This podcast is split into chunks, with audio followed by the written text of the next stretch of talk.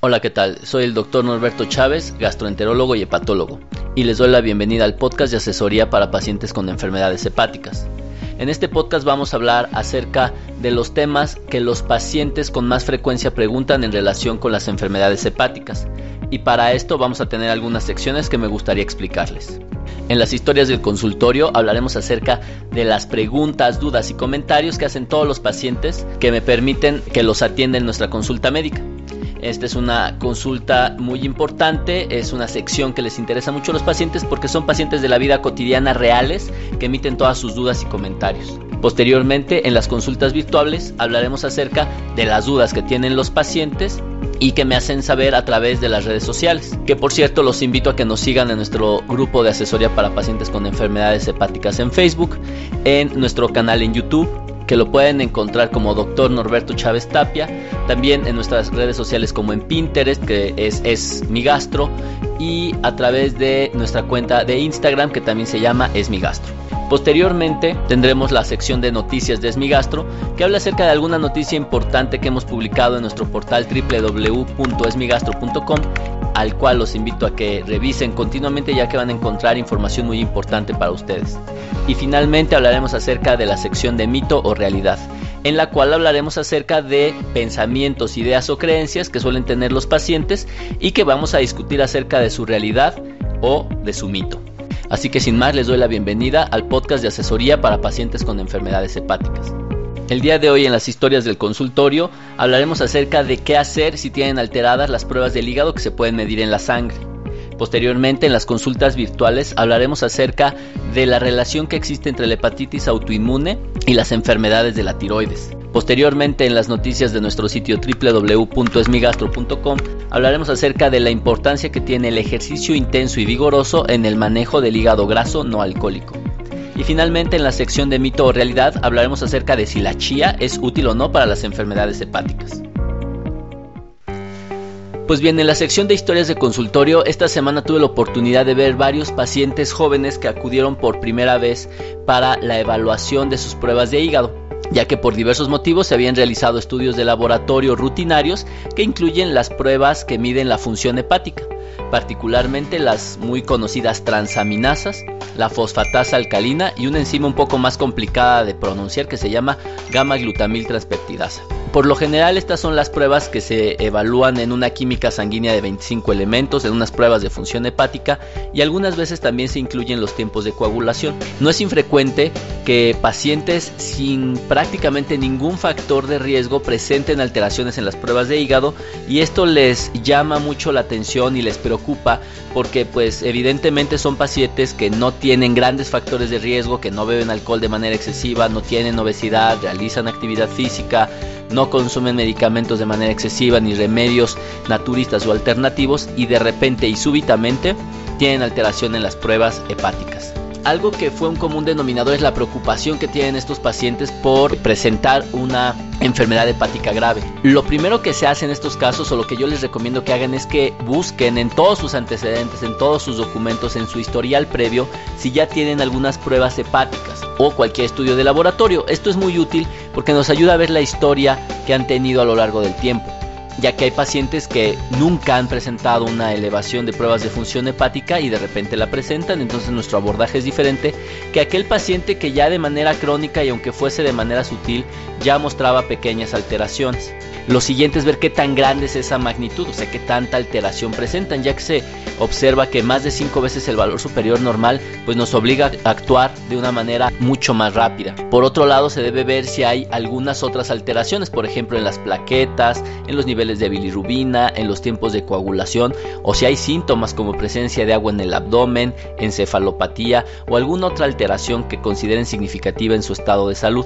Pero digamos que en resumen lo más importante es que acudan con un gastroenterólogo y preferentemente con un hepatólogo para hacer una revisión de este tema, ya que dependiendo del riesgo de cada paciente es la intensidad o la acuciosidad con la que se va a buscar enfermedades hepáticas, ya que el hígado puede alterar su funcionalidad por infecciones, por consumo de medicamentos, por consumo aunque sea mínimo a veces de alcohol es suficiente en personas altamente susceptibles. Y bueno, en general hay muchísimos factores que pueden alterar las pruebas de función hepática.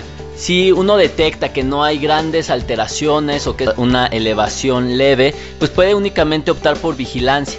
Sin embargo, en casos mucho más agresivos, pues es muy importante descartar hepatitis agudas, hepatitis crónicas que tienen una reactivación e incluso ya enfermedades mucho más complejas y que incluso pueden requerir la realización de estudios más sofisticados como una tomografía o incluso una biopsia hepática.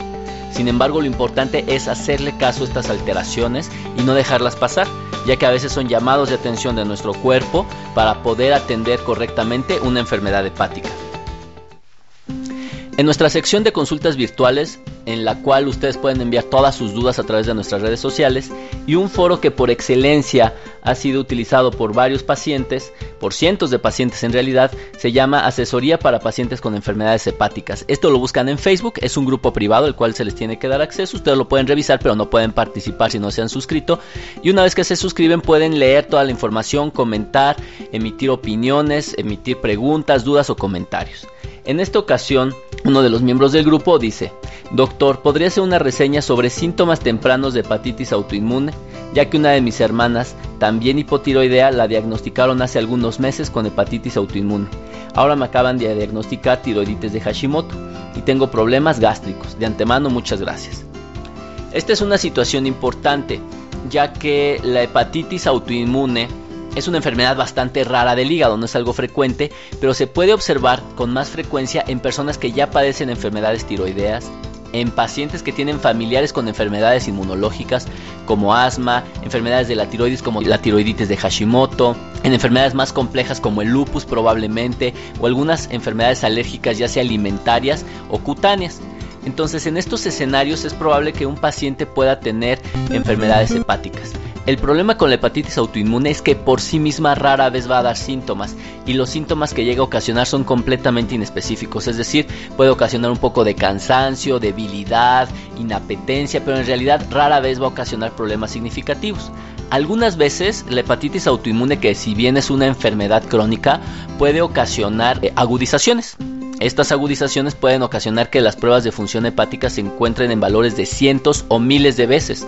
Esto obviamente pues hace llamar la atención porque es un paciente que se puede ver amarillo, que se puede hinchar de los pies, etcétera. Un paciente que tiene una hepatitis autoinmune y comienza a presentar síntomas como hemorragia digestiva, asitis, es decir, agua en el abdomen o encefalopatía, pues muy probablemente ya tenga cirrosis hepática, entonces ya no es una manifestación temprana. Algo que los pacientes con hepatitis autoinmune tienen que revisar mucho es que tarde o temprano pueden presentar alguna otra enfermedad inmunológica, por ejemplo, en este caso la tiroiditis de Hashimoto, o pueden presentar otro tipo de enfermedades alérgicas e inmunológicas. Son pacientes que son muy reactivos y que evidentemente pues requieren un manejo muy específico, una vigilancia adecuada. Y en particular en la hepatitis autoinmune se requiere una evaluación por un experto, por un hepatólogo, por varias razones. Lo primero es que el tratamiento no es sencillo, requiere la inmunosupresión, es decir, disminuir las defensas para que nuestro propio organismo ya deje de dañar al hígado. Y obviamente estos medicamentos requieren una vigilancia muy estrecha además de que pueden tener efectos adversos importantes, los cuales hay que tratar de evitar o tratar de corregir adecuadamente. E incluso en algunas ocasiones se puede dar tratamiento a personas que ya no se van a beneficiar del mismo. Una vez que la enfermedad es muy avanzada, no se recomienda dar tratamientos ya que puede empeorar la situación del paciente. Por lo tanto, en pacientes que tienen hepatitis autoinmune se requiere una vigilancia mucho más estrecha, se requieren medicamentos mucho más complejos. Entonces, por lo tanto, yo recomiendo que los pacientes con hepatitis autoinmune se vigilen por un experto, ya que además es una enfermedad rara, no mucha gente tiene experiencia atendiendo estas enfermedades y obviamente el dejar pasar por meses o años una alteración de este tipo pues puede llevar al desarrollo de cirrosis cuando es una enfermedad que detectada tempranamente se puede curar o evitar el desarrollo de esta complicación tan importante que es la cirrosis hepática. Bien, ahora en la sección de noticias de esmigastro.com los invito a leer una noticia muy interesante acerca de la actividad física vigorosa o moderada para el hígado graso. En nuestra página www.esmigastro.com en la parte derecha hay un formulario que dice búsqueda y con que ustedes escriban actividad física e hígado graso, le dan buscar en la lupa que se encuentra a la derecha y entonces les va a mostrar esta noticia. En esta noticia es un artículo que se publicó ya hace algunos años en una revista, una de las más importantes a nivel mundial, de medicina en donde analizaron a un grupo de pacientes que tenían hígado graso y alteraciones metabólicas, es decir, elevación de la presión arterial, del colesterol y triglicéridos, así como de la glucosa. Y los sometieron al desarrollo de actividad física moderada, que fue un ejercicio vigoroso, es decir, 150 minutos de ejercicio a una frecuencia cardíaca adecuada durante 6 meses, y posteriormente a un grupo solo a caminar de manera ligera durante 150 minutos a una frecuencia mucho más baja también durante 6 meses. Algo que parece sencillo, y bueno, pensaríamos que necesitamos hacer una actividad física vigorosa. Obviamente, hacer 150 minutos a la semana implica correr o trotar de una manera intensa media hora durante 5 días a la semana, lo cual sin duda puede ser complicado. Y entonces nos desanimaríamos, es decir, si tenemos hígado graso y no podemos hacer una actividad física tan importante, pues diríamos que qué sentido tiene realizar una actividad menor como caminar durante 150 minutos a la semana, es decir, caminar media hora 5 veces a la semana, lo cual no suena tan complejo, ya que en actividades cotidianas como tal vez ir al supermercado, al mercado, a realizar algunas compras o algunos pagos, pues puede ser suficiente siempre y cuando lo hagamos sistemáticamente. Pero lo que se observó es que todos los pacientes que realizaron este tipo de actividad física mejoraron en sus valores de triglicéridos, en el peso corporal, en el perímetro de la cintura, que eso es muy importante, y en la presión arterial. Esto obviamente nos dice que hacer ejercicio vigoroso es mejor, obviamente, que hacer ejercicio moderado, pero también realizar un ejercicio moderado puede ser de gran utilidad, ya que se ha visto incluso que las personas que tienen hígado graso realizan actividad física pero que no pierden peso también se benefician. Entonces yo los invito a que realicen una actividad física constante. Esto es lo más importante ya que pueden evitar un montón de complicaciones, no solo hepáticas que son importantes, pero también cardiovasculares en donde se pueden prevenir infartos al corazón, infartos cerebrales u otras enfermedades graves, particularmente diabetes mellitus. Así que no se desanimen, si ustedes quieren realizar actividad física, al menos hagan ejercicio moderado. Pero si pueden, de verdad les va a ayudar muchísimo a hacer un poco más de actividad física una vez que ya se encuentren adecuadamente entrenados. Bien, en la sección de mito o realidad, justamente esta semana me hicieron una pregunta que no había respondido. Digo que no había respondido porque justamente en nuestro podcast ya llevamos más de 130 episodios, es decir, 130 preguntas que han realizado diversos pacientes con cirrosis o enfermedades hepáticas. Esto ya es mucha historia que tenemos en dar respuesta a preguntas individuales de cada paciente. Así que si ustedes tienen alguna duda, pues los invito a que se suscriban al podcast. El podcast los pueden encontrar en sus dispositivos de Apple, es decir, su iPod, su iPad eh, o su iPhone. En la parte de podcast ponen asesoría y cirrosis, esas dos palabras y les va a aparecer mi podcast. Le ponen suscribir y pueden descargar todos los episodios y además de esa manera automáticamente van a recibir la información. Si no es así, también lo que pueden hacer es que si tienen un dispositivo Android, bajan una aplicación que se llama Stitcher, es decir, le voy a deletrear S-T-I-T-C-H-E-R, Stitcher. Y ahí también buscan asesoría y cirrosis, se pueden suscribir y automáticamente les van a llegar los episodios que vayamos publicando. Pues bueno, resulta que esta paciente preguntó, es una paciente que tiene cirrosis hepática de reciente diagnóstico y obviamente siempre tienen dudas en relación con la nutrición. Algo que yo hago es no darles consejos de nutrición. ¿Por qué? Porque existen personas que se dedican en cuerpo y alma a estudiar la nutrición y en particular la nutrición de los pacientes con cirrosis, que es la gente que trabaja con nosotros. ¿Por qué los médicos no debemos hacerlo? Porque nosotros nos dedicamos a analizar otras cosas, no necesariamente la nutrición. Así que si requieren una evaluación nutricional, acudan con un nutriólogo calificado, porque de otra manera los médicos somos malos dando consejos de nutrición. Entonces esta paciente me preguntó si la chía es útil para las enfermedades hepáticas. Obviamente es una pregunta que yo no me había hecho, entonces me puse a investigar un poco. La chía tiene un nombre científico que es Salvia hispánica y es una planta que se utiliza en México, Guatemala y Nicaragua y que es una especie de planta que tiene ácidos grasos, particularmente un ácido graso que se llama alfa-linoleico y omega 3. Se ha estudiado mucho en relación a ello, bueno, en realidad no se ha estudiado mucho, solo hay 15 artículos que hablan o que relacionan un poquito esta planta, la chía, en enfermedades hepáticas y la verdad es que lo hacen de manera muy tangencial, es decir, estudian células o ratas. Y obviamente esto no es lo mismo que seres humanos, en los seres humanos nos comportamos completamente diferentes.